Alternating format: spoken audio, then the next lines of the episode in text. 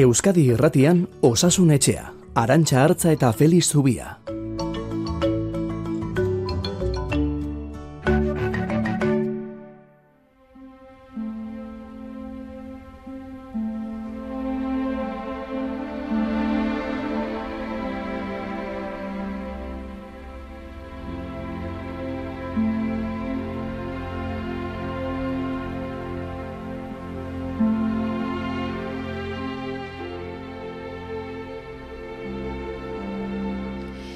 Berak esaten du, ebakuntza egiten dioten gaixoari, anestesiaren menpe egonda ere, musika lasaia entzunerazten bazaio, lehenago rekuperatuko dela. Eta gainera, minarentzako lasaigarri gutxiago hartu beharko dituela gaixo horrek. Eta hori, zientifikoki aztertu eta egiaztatuta dagoela, Baltimoreko ospitale batean hain zuzen ere kardiologia unitatean.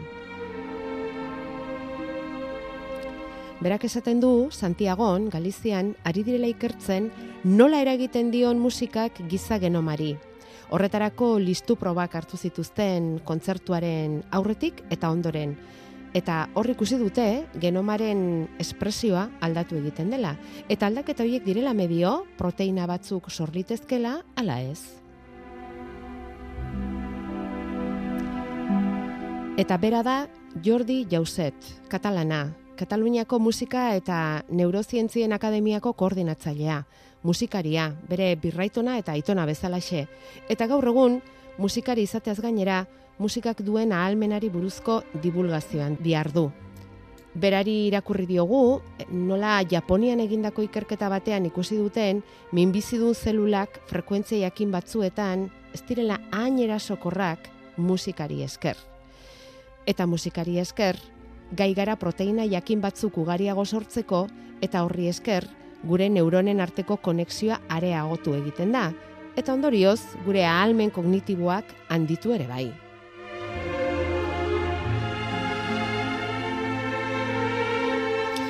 Egun ondenoi osasun etxetik, segurezki badakizue baina maite dugu guk musika asko eta Jordi Jausetek esandakoak irakurrita gehiago.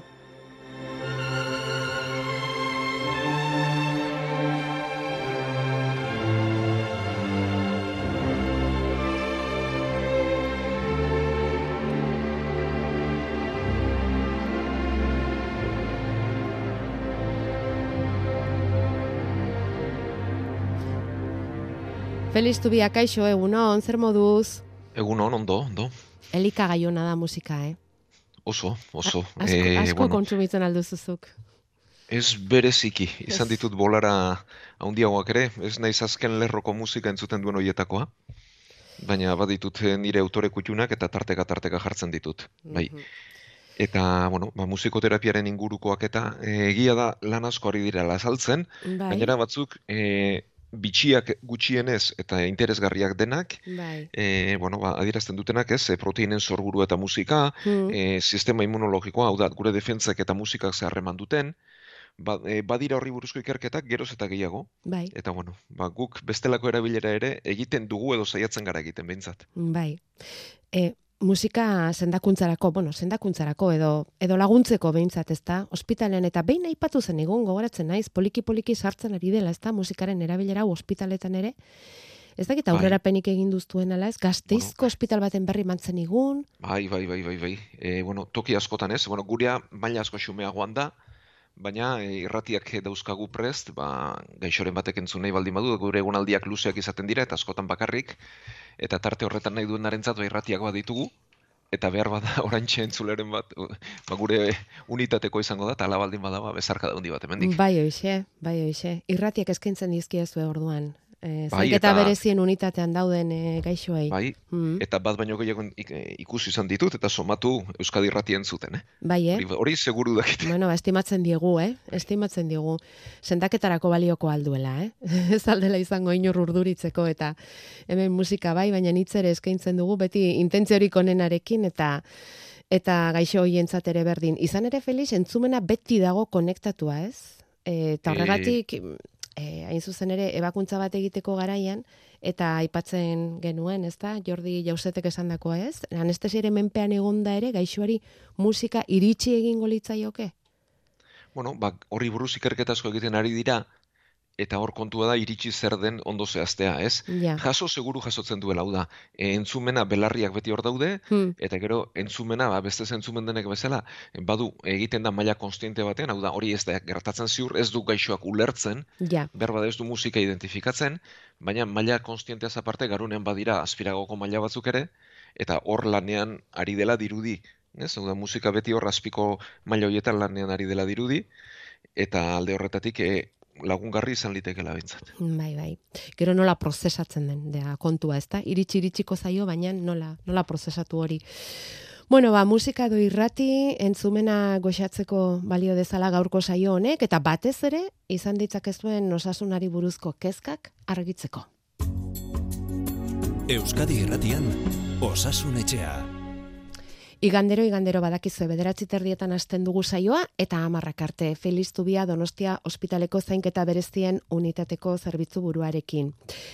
Bueno, Felix, Kraken deitu diogun varietateari buruz galdetu nahi genizuke aste honetan ere, azken orduko berririk baute daukagunala ez, badakizue omikronaren aldaera berriak zabaltzen segitzen du, munduko osasun erakundearen arabera estatu batuetan bereziki, azken aldi honetan, askoari da zabaltzen, baina eraberean bere ezaugarriak e, zehazterik ez dakitzen bateraino den, Felix, ezer gehiago baldakigu bere Bai. ezaugarri hoiei buruz? Bai, zerbait badakigu behintzat. Bueno, e, hau Amerikako estatu batuetan sortu den aldaera bada, egia da izen mitologikoarekin eta ba, pixka bat kezka pixka bat sortu duela, e, gure artean ere kasu bakanen bat iri, izan da, eta iritsiko da, eh? E, kontua da, bestelako omikron, hau omikronen azpi aldaera bada, eh? Mhm. Omikron lehenbizikoa, ba, Hego Afrikan sortu zanetik aldatzen joan da, eta azpi aldaera bada, hemen ditugunak bezalaxe. Orduan, e, dakiguna da bentzat e, aurreko baino pikin bat gutzako horragoa izan litekeela, baina garrantzitsua dena bentzat ez die defentzei ies egiteko gaitasunik. Bai. Eta, bueno, e, Amerikako estatu batuetakoan badakizue, e, ba, beraien e, eskualdeka edo estatuka lan egiten dutela, eta asko irika ere bai, eta, bueno, ba, datuak e, tokian tokikoak asko argitaratzen dituztela, eta lehenengoak iristen ari zaizkigu, eta ikusi da bentzat, e, ez duela txertaketari ez egiteko gaitasunik, ez duela e, gai, aurrez gaitza pasata sortzen den immunitateari ez egiteko gaitasunik, bai e, baina hau azpialdearekin badakigu ber, lehen berrinfekzioak hau da, goiko arnaz bidetako infekzioak eragin ditzakela, baina ez da ikusi ez hilkortasun igoerarik, ez ospitalen gainezkakorik, eta beraz lasai egon gintezkela. Eta egin behar dena da, baina mundu mailan ez, e, da azpialda erauen jarraipena egin, ea bat sortzen den bereziki iez egiteko gaitasuna duena, baina badir, badiote oso oso zaila dela diote aditu gehienek, eta ie ezinezkoa dela, eta bestetik egin behar dena da, ba, immunitatea galtzen duten pertsonak hauek txertatu. Ez denok, hau da, denok txertatzeko beharrik ez dago, baina txertatu behar dutenek eta aur- aurrez bagenekien, aurten udazkeneko kontu bera da, e, irurogei urtetik gorakoak, batez ere gaixotasun kroniko bat dutenak, eta immunitate arazoren bat dutenak. E, ba, transplantatuak, kimioterapia hartzen ari direnak, e, tratamendu auto, e, gaixotasun autoimmunentzako tratamendu biologiko batzuk dituztenak, hoiek txertatu behar ditugu, eta gainontzekoak behintzat e, lasai bizi. Ja. Bueno, eta hori mm, nabarmendu da, ze osakidetzatik adierazti dute aste honetan txertaketa kanpainaren goraldi bat nabaritu dela. E, itzorduak hartzeko garaian, txerto hartzeko garaian, indartze txertu hori hartzeko garaian, ba, mm, itzorduak hartu nahi dituen jendearen kopurua igo egin dela. Eta honen aurrean aldaera, azpi aldaera hori nola zabaltzen ari den ikusita zenbaitek Felix adierazi du maskara gehiago erabiltzea gomendatuko lukela eta mm, beste korronte badago esaten duena berriz maskara zabaltzea baino seguruagoa dela txertatzea. Maskararen Ba, uste- erabilerak eh, lagunduko liguke edo edo ze iritzi daukazu. Ba, nik uste maskara erabili beharko genukela, baina ez berdin. Eta da, virus, arnazketa virusen garaian gaude, eta goiko arnazbideko infekzio bat duenak, katarro bat duenak, eraman beharko luke musukoa besteak babesteko. Nik uste hori, eh, edukazio zeinu bezala eduki beharko genukela eta geuk besteak babestu, ez? Honik hor ikusten du tokia. E, gainontzean eta pandemia guztian ikusi dugu, ez? Eta ikasi beharko genuke. E, aireztapenean jarri beharko genuke indarra, eta badirudi ere aztu zaigula, ez? E, azkenean aerosolen bidez edatzen diren virusak dira, Mm. etor jarri beharko genuke indarra, eta gero e, musukoak modu zabaldu eta orokortuan erabiltzeak nik ez dut uste egoera hau denik eta momentua denik, eta beraz, e, nik horti baino gehiago joko nuke musukoa jantzi beharko genukela guk gai sintomak ditugunean beste abesteko, ez? E, Japoniarrek askotan egin izan dute, Asiako beste herrialdetan ere oso zabalduta dago, eta nik uste babes neurri egokia litzatekela, ba, sintomak dituenak besteak babesteko.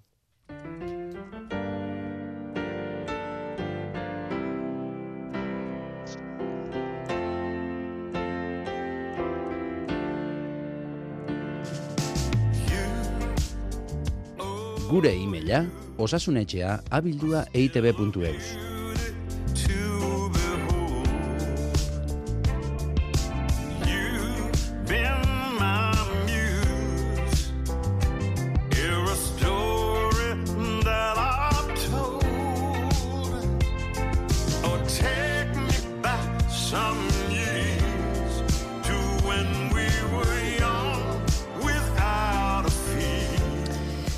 Bueno, eta azken aldi honetan ikasi dugu beste botika baten izena ere, zeuok ere entzungo zenuten, eh, Ozemip izena du botikak, eta, bueno, izena ez jakinda ere, bi motako diabetesa dutenek hartzen duten botika, baina beste erabilera baterako zabaldu den botikaz ari gara. Hain zuzen ere, jende hartzen hasi da, e, bueno, bargaltzeko asmotan, horren berri sare sozialen bidez zabaldu izugarri, eta zenbait farmazietan agortu ere egintzaie, bi motako diabetesa dutenek hartzen duten botika hori, benetan behar duten entzat iritsi ezinik gelditzeraino. Felix, zertarako da zehazki Ozempik deitutako botika hau? Bueno, bere izen zientifiko semaglutida da, eh? Bueno, bi motako diabetesa obesitateari lotutako gaitz bada, eta gure artean izugarri ba, igo za, edatu dena azken urteotan, ez? Bai, E, bi mota diabetes daude, edo bi eredu guztiz ezberdin, bat, e, bat motakoa da, hau gaztetan azaltzen da, urreta gaztetan, eta hauetan defentzek areari kalte egin eta intsulinari gabe geratzen dira. Ez dute bat ere intsulinarik eta insulina kanpotik hartu beharra dago. Eta bestea bi motakoa, obesitateari lotua, e, areak pankreasak sortzen du intsulina, baina ez nahikoa. Eta obesitate horregatik eskaera hunditzen da, baina pankreasak ez du gaitasunik, agortu egiten dela esaten dugu, baina ez guztiz, eta e, hor, hau da bi motako diabetesa. Eta pertsona hauetan garrantzitsuena da argaltzea, ariketa fisiko egitea eta pisua zaintzea. Eta nahiko ez denean erabiltzen dira pilulak. Eta pilula hauek egiten dutena da, ba, area horri insulina gehiago zorrarazi eta beste alde batetik e, gorputzean beste efektu batzuk ere egin ditzakete behar hori gutxitzeko. E, ez da gehien erabiltzen den botika. E, hau da, e, normalean beste familia bateko botikak erabiltzen dira eta esango dugu bigarren lerroan daukagula. bai, Baina hortxe dago. bai. Eta dituen beste e, efektu horien barruan, badago e, azetasun edo sortzen duela edo lehenago betetzen garela eta beraz gutxiago jango genukeela. Aha. Eta orduan hortik dator erabilera okerra. Ez? mhm. Semaglutida erabiltzea pisua galtzeko. Eta badirudi, ba, zenbait os, e, pertsona ospetzuk erabili dutela, gainera zare publikotan edatu dutela hori, eta eskaria honditu dela. E, hemen, e, mediku onakatzak egon behar du bai edo bai atzetik. Ja, ze horrek hori errezetarik gabe ez dingo da, edo mediku baten agindurik gabe ez dingo da farmazian eskuratu ala bai. Ez, ez dago ematerik eta farmazian ez dute saltzen. Beraz, medikuren batek, edo bat baino gehiagok, errezetatu dute. Eta, bueno, ba, nik ez dakit ziur kasuan kasua begiratu beharko genuke, baina ikusirik eh, nola joan den, nik uste, hau estetikako zentroetan dauden medikuek erabil, egin duten erabilera okerra dela. Ja, Ez? Tankera hori hartzen eh, diozu. Hm. Bai, bueno, e, sare sozialetan edatu, jendeak eskatu, eta medikuak eman. Eta mediku nik uste, e, ia ziur nago, e, hau egin dutenak ez direla ez endokrinologoak, ez e, familia medikuak, eta ez eguneroko lanean asistentzian ari diren medikuak. Ez nik uste estetika kliniketatik etorri beharko luken zerbait dela. Hori alde batetik eta beste alde batetik, em, espaldin badaukazu berez horrelako botika bat hartzeko beharrik, naiz eta gizen egon, eta gizen hori ere ikusi egin beharko litzateke zenbaterainokoa den, ezta? Ze batzuk hori hor neurria jartzen ez da erresa izaten, horrek izan dezake albokalterik e, Bai. hartzen duen, e, e, alegia, bi motako diabetesik ez duen pertsona batek hau hartuta izan dezake albokalterik? Bai, bai, bai, e, edo zein botikak bezala albondorioak ditu, eta batzuk ez utzalak. E, bueno, alde batetik, azukrea jetxiko zaigu. Hipoglusemia sortzeko arriskua du, ez? Eta hipoglusemia duen pertsonak, bueno, izerdiotza, larritasuna, ezina, e, indar galera bat nabaritzen du, flakia jota gelditzen da, eta azken momentuan kordeare galdu dezake. Eta gero beste albondorioetan, e, zenbait kasutan e, bota larriak botakak eragiten ditu, eta beherakoak eta deshidratazioak ere bai, nahiko sarri gainera, eh? Pertsonan euneko iru, euneko lauean. Ja, Eta gero, euneko batak pankreatitis bat garatu dezake arearen antura.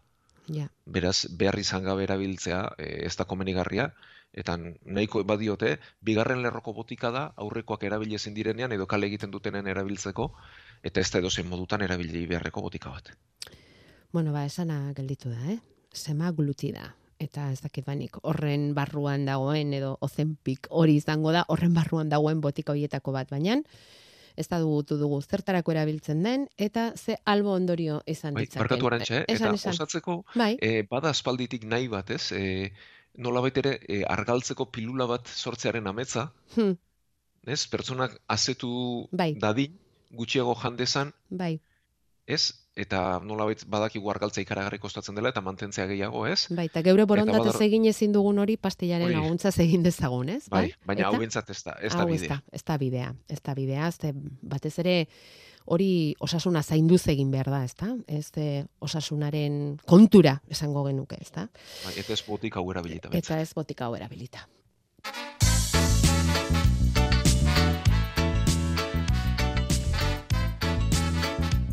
WhatsAppa 688 666 000 bapatean osasunetxean sartzeko. Eta daukazun kezka horri buruz Felixi galdera egiteko edo ekarpenen bat egiteko, eh? Edo zertarako. Horixe da gurekin zuzenean harramanetan jartzeko modurik azkarrena WhatsAppa. 6 zortzi zortzi 666 Euskadi Irratian sartzeko modu zuzena. Eta hortxe, jaso dugu kontsulta hau, esanez, istripu txiki baten ondorioz esgintzea izan duela entzule honek, aurreko ligamentuan, eta sendatzeko zenbat denbora beharko lukeen galdetzen du Felix. E, esgintzea zehatz mehatz zer da? Bueno, ba, bihurritu bada, Bihurritua, Egor. vale. bai, e, bueno, e, gure giltzaduretan ezurrak ditugu, eta ezurrak bere tokian mantentzeko eta behar duten mugimendu egin dezaten, baina bestelakorik ez, eta egonkortasuna emateko lotailuak ditugu. Vale. Orduan, belauneko lotailuen arazo badu, Bai, eta kasu honetan alboko lotailu baten e, kalte badu. lotailua ligamentua. Bai, Vale. da. Vale. Eta, e, bueno, ba, zerbait zaila baldin, medikuntzan gauza asko daude zailak eta bat da epeak ematea. Pertsonatik pertsonara asko aldatzen delako. E, gutxi gora bera lau bat azteko berreskuratze denbora ematen zaio.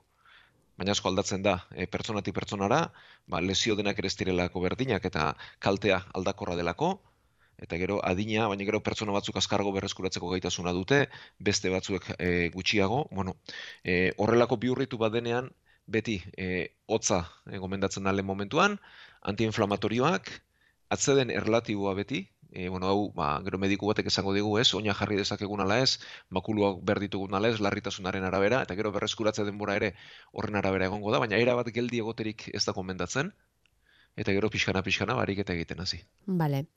Eta horrelako min bat sentitzen duzunean, badago moduren bat bihurritua esgintzea dela e, jakiteko, Felix? Bueno, e, nabaritzen dena da, belauna hunditu egiten dela, eta min bera jartzen dela, eremu jakin batean, ez? Mhm, Vale. Eta gero belauna denean beti tarteko, ba, handitua jeitsi arte itxaron beharra egoten da, eta ikusi beste kalterik ez dela, ez? Mhm. Egu baditugu moduak hoiek ikusteko, eh? Bai, bai. Em, azterketa fisikoarekin ba, desente sumatu genezake, ez? Ze hor, barruan badaude beste lotailu gurutzatu batzuk, Mhm. ez? Bai. Eta bueno, hauek dira larriak eta konpontzeko zailak, eta hauek kaltetuak dauden ala e, ikusi dezakegu egiten diren e, frogekin. Eta hauek ondo baldin badaude, ba, badiot, normalean aste gutxitan bere onera bueltatzen da. Vale. Ez, mm, ba, bueno, ez medikuaren gana joateagatik, eta etxean pixka tankera Bai. hartzeagatik ez da egin Bueno. dudan hau zenbateraino den, ez, e, izan daitekeen larria ala, ez, eta bueno, momentuan, hasierako momentuan meintzat izotza, gero, ez, handitu hori jeisteko botikak, Bai. antiinflamatorioak, eta gero, ba, bueno, e, erlatiboarena, e, er- hori ere, e, reposo erlatiboarena ere, pixkat esplikatu beharko zen iguke, zertan Ba, den? Bueno, horrelakotan bentsat handituak agintzen du medikoaren beharrala, ez, ez? Handituak eta minak. Bai. Asko bai. handitzen baldin bazaigu eta mina handia baldin badagu, medikuak begiratzea komeni da bai ala bai. Hmm. Eta gainontzean behintzat, e, belaunarentzat, ba, beti karga da e, lana esango genuke, ez? Pixua. Mhm. Eta, baina, erabat eratzerik ez da komeni, erabat etxean gelditzerik ere ez. Mhm. E, minak eta handituak usten digun neurrian behintzat, ibiltzen hasi, baina e, pixuri gabe eta beti e, gora bera hundirik gabe, ba, berakoan egiten diren pixu horiek ba, ematen diotelako zama belaunari. Vale. Bueno, o, e, geneukan aldi batetik e, oineko esgintzea, eta orain daukagu bizkarreko tiradizo bat, Felix. Ez dakit loturarik izan dezaketen ala ez, eh? baina honek esaten duenez, ba, tiroi baten ondorioz orain e, hilabetetik bizkarreko minez dago, eta mina bizkarretik izterrera edo inglera pasa zaio, ematen duenez nerbioren bat daukat ukituta, esaten du. Gauza da, izterrean, kuadrizeps aldean, sensibilitatea galdu dudala, ematen du denbora guztian espartzu bat bezala pasatzen ari zaidala. Zenba denbora pasa liteke sensibilitate hori bueltatzeko, ze gertatzen ari zaio entzule honi? Bueno, ba, denboraren galdera aurreko zaila bazen, hau gehiago. e, bai, em, hau oso oso aldakorra delako, nerbio bat kaltetzen denean. Bueno, bizkarrezurraren egituran, ornoak ditugu, ez? Ornoen artean diskoak, eta gero barrutik bizkarrezur muna dator. Eta muin horretatik, irteten dira nerbioak, ba, kanporuntz. Eta tarte txiki txiki batzuetatik datoz. Eta gero horri inguruan, ba, gihar i- asko ditugu muskulua dauzkagu lanean etengabean. Orduan, nahiko erreza da nerbio horietako bat harrapatua gelditzea eta kaltetua gelditzea. Eta kasu honetan, ba, izterrean goiti bera baldin badoa, badakigu zein nerbio den ere. Eh, Ah, bai. Kokatu dezakegu, bai. bai. bai. E, eremu bat ala beste izan, ba, jakin Ja, dezakegulako ja. zein den kalteturiko nerbioa. Mhm. Bueno, hau bere onera bueltatzen da, baina mantzo. E, nerbio bat beti e, mailatua gelditzen denean eta kaltetua gelditzen denean, berreskuratzen da, baina asko kostatzen da. Eta zenbat izango den aurre ikustea are eta zailagoa da. E, pertsonetik pertsonara izugarri aldatzen delako. Eta gainera hobekuntza ez da bapatean izango sekula, pixkana pixkana etorriko da, handitu hori jaisten den neurrian. Eta egunetik egunera murriztuz joango zaio, baina zenbatean ba ez dakigu. Ja. Pazientzia Baina hau dira, ziatika bai. famatu azkenean hori da, ez? Hau da, ah, E, mm. ziatika esaten diogu, bueno, berez nervio ziatikoa nervio bai. bat da, Mhm. kasu honetan ez da nervio ziatikoa, ze beste eremu bat da, baina azkenean kontua bera da, ez? E, bizkarre zurreko edo bizkarre inguruko kalte bat daukagunean eta horrek nervioak kaltetzen dituenean, ba, mina edo traba edo ezina bizkarretik edo gerritik beruntz jeisten da, darretan jeisten da, eta horri esaten zaio ziatika. Bai. Eta horren ondorio badaukagu eta badiote pertsonatik pertsonara oso aldakorra den egoera da. Eta badago ariketaren bat edo egin dezakenik mm, pixka laguntzeko nerbio horri? Bueno, kasu honetan, ba, L4 nerbioa da, harrapatua duena, ba, bizkar, e, gizterraren barruko alde horri sensibilitate ematen diona, eta badira ariketak, baina hau fisioterapeuta batekin e, garatu da. Gidatuta egin beharko luke. Bai. Bai. Hau da, bai, bai. irratiz esatea zaila da, ez? Oina egiten dira Mhm. azkenean luzamenduak eta egiten dira mugimenduak, e, zenbait kasutan ultrasoinuak ere erabili litezke eta antzerako Mhm, teknikak mhm. ba, handitu hori jeitsi eta nerbioa lentxeago bere onera etortzeko. Bai, bai. Hobe gidatuta egitea, ze ea mesede egin beharrean kalte egiten diogun, ezta? Kontrako ariketak eginez. Ea ba, baliagarri zaion eman diogun erantzuna.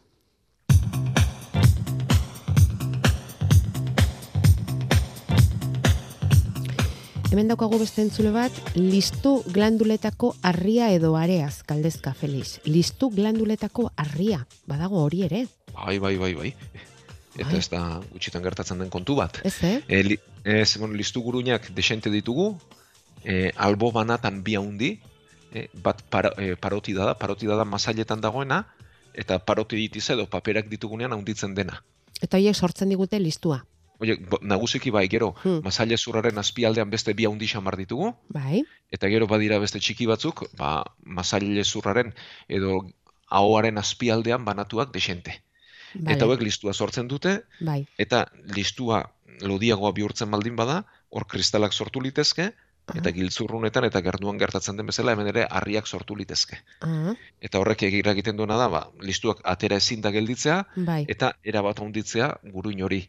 Mhm. Eta bapateko mina batzuetan, e, ikaraga gehiena segundu batetik bestera azten da, beste batzuetan pixkanakago, baina haunditu egiten da masail hori, ez? E, guruin pla- parotido hori haunditu egingo zaigu, minbera geldituko zaigu, berua jarriko zaigu.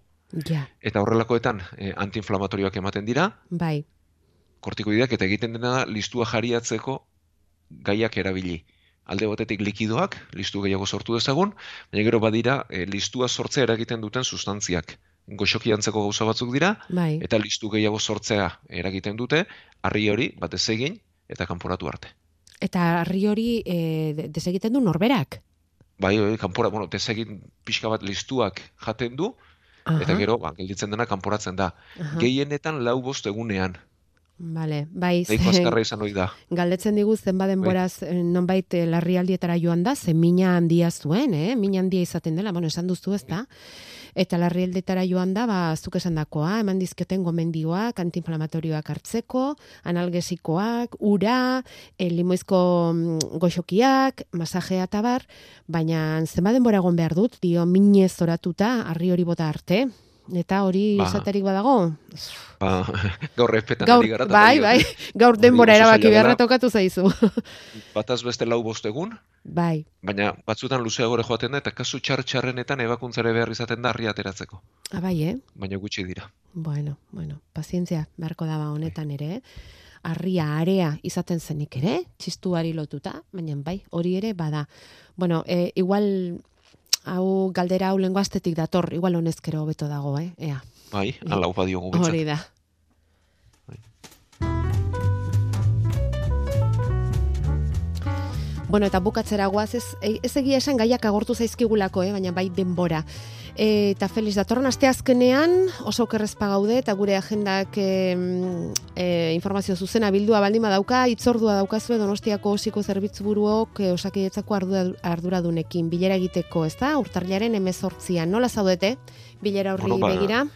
Bazain, zain, ea saldu den borondate hori, bandeurri jakinetara e, eramaterik badugun, e, guk berriz diogu e, konpontzeko gaudela eta konponbide nahi dugula, bihar hori gogorarazteko ba, atarian izango gara, eta nahi genukena da, ba, batez ere, eredu parte hartzaileago batera joan, eta gure asistentzia hobetzeko, ba, kontuan arditzatela gure iritziak eta Mm. kontuak ere.